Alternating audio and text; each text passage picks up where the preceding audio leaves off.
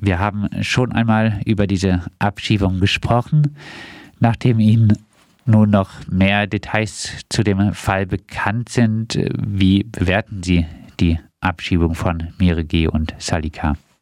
Ja, also die, wir halten die Abschiebung für einen Fehler und wir hätten uns an dieser Stelle ganz eindeutig eine humane Lösung gewünscht und ähm, bedauern sehr, dass das Innenministerium das ähm, bisher nicht nur äh, so entschieden hat, sondern auch im weiteren Verlauf auf dieser Position beharrt.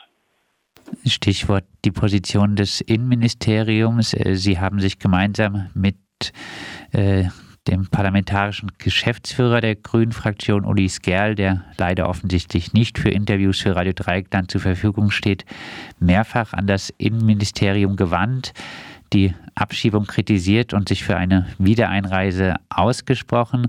In der Antwort von Thomas Strobel heißt es unter anderem, die Möglichkeit der freiwilligen Ausreise wurde trotz der fehlenden Bleibeperspektive bedauerlicherweise nicht genutzt. Fehlende Bleibeperspektive wird hier angeführt bei Personen, die über 28 Jahre hier waren. Bei der Forderung nach einer Wiedereinreise weist äh, Strobel die Verantwortung von sich und verweist auf äh, BAMF und die Bundesbehörden. Herr Lederwall, wie bewerten Sie denn äh, diese Antworten aus dem Innenministerium? Also zunächst einmal zur Frage des Interviews. Also ich habe äh, den Brief gemeinsam mit Herrn Skerr geschrieben, aber ich habe eigentlich die meisten Gespräche geführt. Insofern sind Sie da schon bei mir richtig.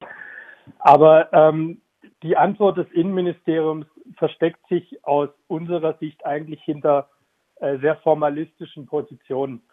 Ähm, Sie haben jetzt gerade die, ähm, das Rekurrieren auf die fehlende äh, Bleibeperspektive ähm, angesprochen. Es gibt auch noch ein paar andere äh, Stellen. Was man wirklich aus meiner Sicht äh, nicht getan hat, ist wirklich ähm, die Lebenssituation äh, dieses Ehepaares zu beurteilen. Äh, sechs Kinder und viele Enkel der Familie leben in Deutschland. Das sind die ganzen näheren Angehörigen. Äh, Sie haben selbst gerade erwähnt, 28 Jahre ist die Familie hier gewesen. Und wir halten ähm, einfach diese Lebensumstände bei der Entscheidung für nicht berücksichtigt.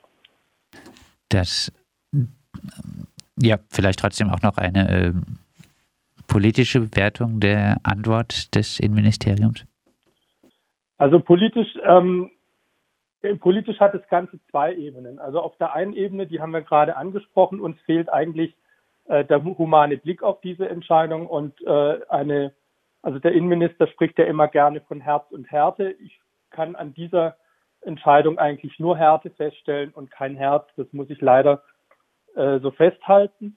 Ähm, es gibt allerdings dann wenn sich das Innenministerium schon auf formalistische Argumentationen zurückzieht, schon auch noch weitere Fragen an das Innenministerium. Also warum das Innenministerium bei Personen, die seit 28 Jahren in Deutschland gelebt haben, ähm, von einer kosovarischen Staatsangehörigkeit ausgeht, die nach meiner Auffassung nie ausgeübt worden ist äh, und nie in Anspruch genommen worden ist und auch nie formalisiert worden ist, ähm, da bin ich auch, äh, da bin ich der Auffassung, dass uns das Innenministerium auch noch Antworten schuldig geblieben ist und wir werden an dieser Stelle auch weiter nachführen.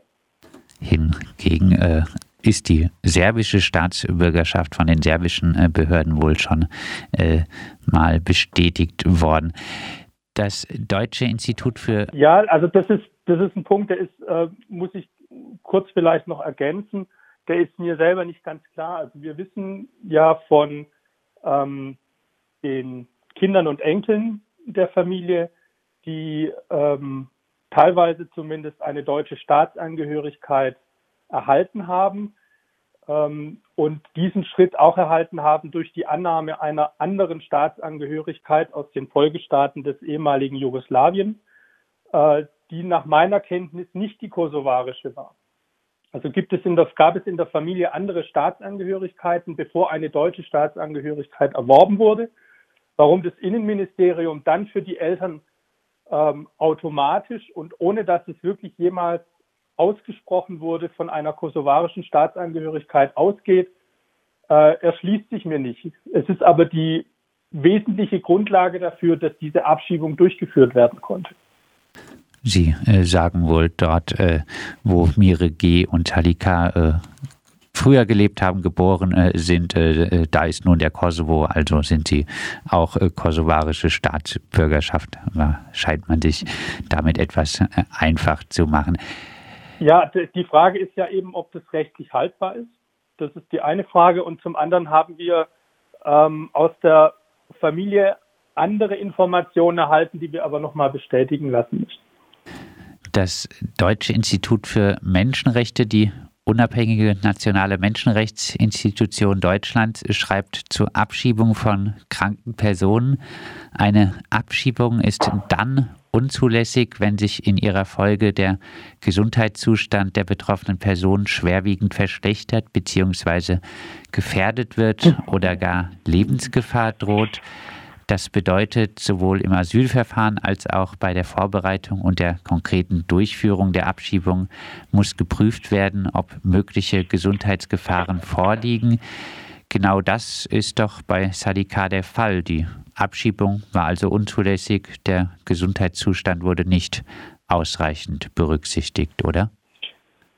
Also im Schrei Antwortschreiben des Innenministeriums verweist das Innenministerium, dass eine Prüfung äh, vollumfänglich ähm, den Gesundheitszustand der Eheleute berücksichtigt habe und dass aber die Reisefähigkeit festgestellt wurde und auch die Rückführungsmaßnahme, also die Abschiebung durch einen Arzt begleitet wurde.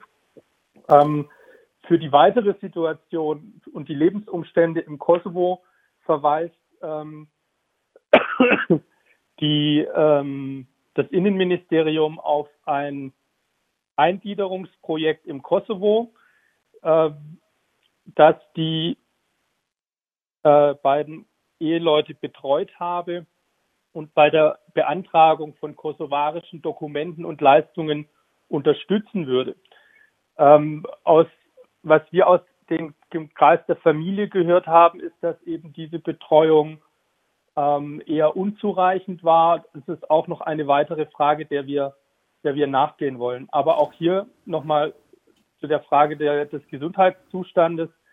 Ähm, auch hier wäre ein wirklich großer Ansatzpunkt gewesen, äh, eine humane Entscheidung zu treffen, äh, was das Innenministerium hier leider nicht getan hat auch aus der Europäischen Menschenrechtskonvention, äh, aus einer Verwurzelung, die nach äh, 28 Jahren im Landkreis Biberach wohl gegeben ist, äh, kann ein Abschiebeverbot resultieren. Äh, letztlich wurden alle Dinge, die gegen die Abschiebung gesprochen hätten, von den baden-württembergischen Behörden ignoriert. Kein Einzelfall so sagt es auch der baden-württembergische Flüchtlingsrat. Würden äh, Sie den Fall als Einzelfall bezeichnen? Nein, es ist also definitiv kein isolierter Fall, sondern wir haben äh, andere Fälle. Ich äh, erinnere mich zum Beispiel an die Abschiebung zweier Schwestern, die ähm, ungefähr jeweils 20 Jahre oder länger oder sogar etwas länger in Deutschland gelebt haben und aus dem Raum Rottweil, wenn ich mich richtig entsinne, auch im vergangenen Jahr abgeschoben wurden. Damals allerdings nach Serbien. Allerdings auch da stellt sich eigentlich die Frage, äh, wie das Innenministerium die Staatsangehörigkeit abgeleitet hat. Sie haben sich in unserem letzten Interview klar gegen Abschiebung in der Corona-Krise ausgesprochen und auch erklärt, das sei Position der Grünen Landtagsfraktion. Abschiebungen während der Corona-Krise in stark betroffene Gebiete haben zu unterbleiben. Erst am 14. Januar fand wieder eine Sammelabschiebung in den Kosovo statt. Am 24. Februar findet dann laut Aktion Bleiberecht eine Sammelabschiebung nach Serbien und Mazedonien statt. Haben Sie denn diese Position, keine Abschiebung in der Corona-Krise, auch an den äh, Koalitionspartner herangetragen? Ja, haben wir, aber bislang ohne Erfolg. So, wirklich wichtig scheint Ihrer Fraktion. Ich würde Sie persönlich da mal ausnehmen, das Thema Abschiebung aber doch nicht zu sein. Sonst fänden diese Abschiebungen mitten in der Corona-Pandemie wohl nicht statt. Schließlich sind die Grünen die stärkste Regierungspartei in Baden-Württemberg. Ja, also ganz so leicht ist es leider nicht. Also die Abschiebungen finden äh, statt. Sie finden auch teilweise in Absprache zwischen den Ländern statt. Es, äh, Sie wissen auch, dass die äh, gerade die Abschiebeflüge nach äh, äh, in die Balkanländer ähm, in Kooperation verschiedener Länder stattfinden. Das ist was, was für uns als Abgeordnete oder auch als Fraktion ähm, nur ähm, teilweise nur sehr schwer erreichbar ist und wir werden eben in vielen Fällen, wie auch jetzt zum Beispiel gerade hier in diesem Fall ähm, der beiden Eheleute, in aller Regel erst im Nachgang, also wenn die Abschiebung bereits erfolgt hat, davon informiert und dann eben auch nicht auf offiziellem Wege, sondern meistens von Leuten aus dem Umfeld äh, oder von Familienangehörigen. Oder eben auch teilweise, wie jetzt äh, speziell in diesem Fall, ähm, auch von Ihnen. Und ähm, wir dann eben auch ähm, ja, dann versuchen müssen, entweder die Person noch kurzfristig aus einem Flugzeug herauszukriegen oder äh, dann uns damit befassen müssen, ähm, unter welchen Umständen diese Abschiebung stattgefunden hat. Ich empfehle für die Abschiebetermine die äh, Webseite aktionbleiberecht.de. Ja, die Termine kennen wir, die Termine kennen wir, aber wir wissen natürlich dann noch lange nicht, um welche Personen es sich handelt. Äh, trotzdem äh, auch Presseerklärungen von der Fraktion zum Thema Abschiebestopp oder auch äh, der Abschiebung der Eheleute aus dem Kreis äh, Biberach, die dann auch eine breitere Öffentlichkeit äh, hergestellt hätten, herstellen würden. Äh, diese sind mir zumindest nicht aufgefallen. Ähm, also da muss ich Sie schon ein bisschen korrigieren. Also wir haben uns mehrfach geäußert, immer wieder zu Abschiebefällen, auch jetzt speziell zu diesem Fall ähm, auch Herr Skerl und ich gemeinsam. Äh, wir hatten auch verschiedene Presseanfragen, also nicht nur von Ihnen, auf die wir reagiert haben. Ähm, wir können bloß nicht steuern, wer diese äh, Presseaussendungen dann auch alles aufgreift. Heißt es, äh, gab nicht nur Presseanfragen, sondern auch äh, proaktiv äh, Presseerklärungen aus der Fraktion? Es gab äh, zumindest ähm, im Dezember, meine ich, eine Pressemitteilung, äh, wo wir uns geäußert haben. Ähm, zurück zur Abschiebung von Mire G. und äh, Sadika. Ja. Was muss in diesem Fall denn äh, nun passieren? Also wir werden uns nochmal äh, mit den Angehörigen in Verbindung setzen. Wir haben einfach aufgrund des, äh, der Antwort des Innenministeriums noch verschiedene Fragen. Äh, und wir werden den Innenminister also zum einen nochmal, ähm, noch, also wir werden nochmal an den Innenminister herantreten, um die Frage der äh, humanitären Entscheidung äh, zu thematisieren, weil wir der Meinung sind, dass hier ein, ähm, eine falsche Entscheidung getroffen worden ist. Und äh, dann sich eben auch die Frage einer Rückkehr der Person stellt. Sie haben vorhin gesagt, der ein Wiedereinreiseantrag sei gestellt. Wir haben vom Innenministerium die klare Aussage bekommen, es sei auf jeden Fall eine Wiedereinreisesperre ergangen.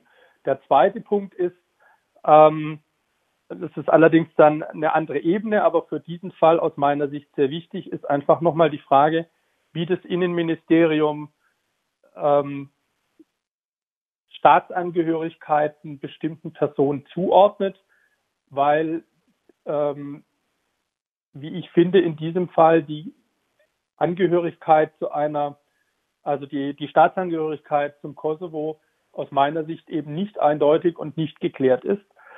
Und ähm, mir da nicht ausreicht, dass das Kosovo, dass der Staat Kosovo ähm, die Übernahme der Personen einfach ähm, akzeptiert hat. Das finde ich ist in dieser Form nicht ausreichend. Dann abschließend äh, können Sie der Familie sechs Kindern, 17 Enkel und äh, ein Urenkel und auch äh, der Mutter von Mire G., die alle im Kreis Biberach leben, denn Hoffnung machen, dass sie Mire G. und Zadika bald hierzulande wiedersehen können? Das kann ich, also ich würde es gern versprechen, das kann ich nicht, aber wir werden auf jeden Fall ähm, weiter daran arbeiten, dass wir die Großeltern, Eltern wieder zurückholen können. Das sagt Daniel Lede-Abal, der Sprecher für Migration und Integration der Grünen-Fraktion im baden-württembergischen Landtag. Wir haben mit ihm noch einmal über die Abschiebung von Miregi und Sadi K. gesprochen. Sie hatten fast 29 Jahre in Deutschland im Kreis Biberach gewohnt. Ihre gesamte Familie äh, ist äh, hier und äh, Sadi K. ist äh, sehr, sehr krank, ist äh, ständig auf Medikamente angewiesen. Seit Oktober befinden sich das ältere Ehepaar nun im Kosovo.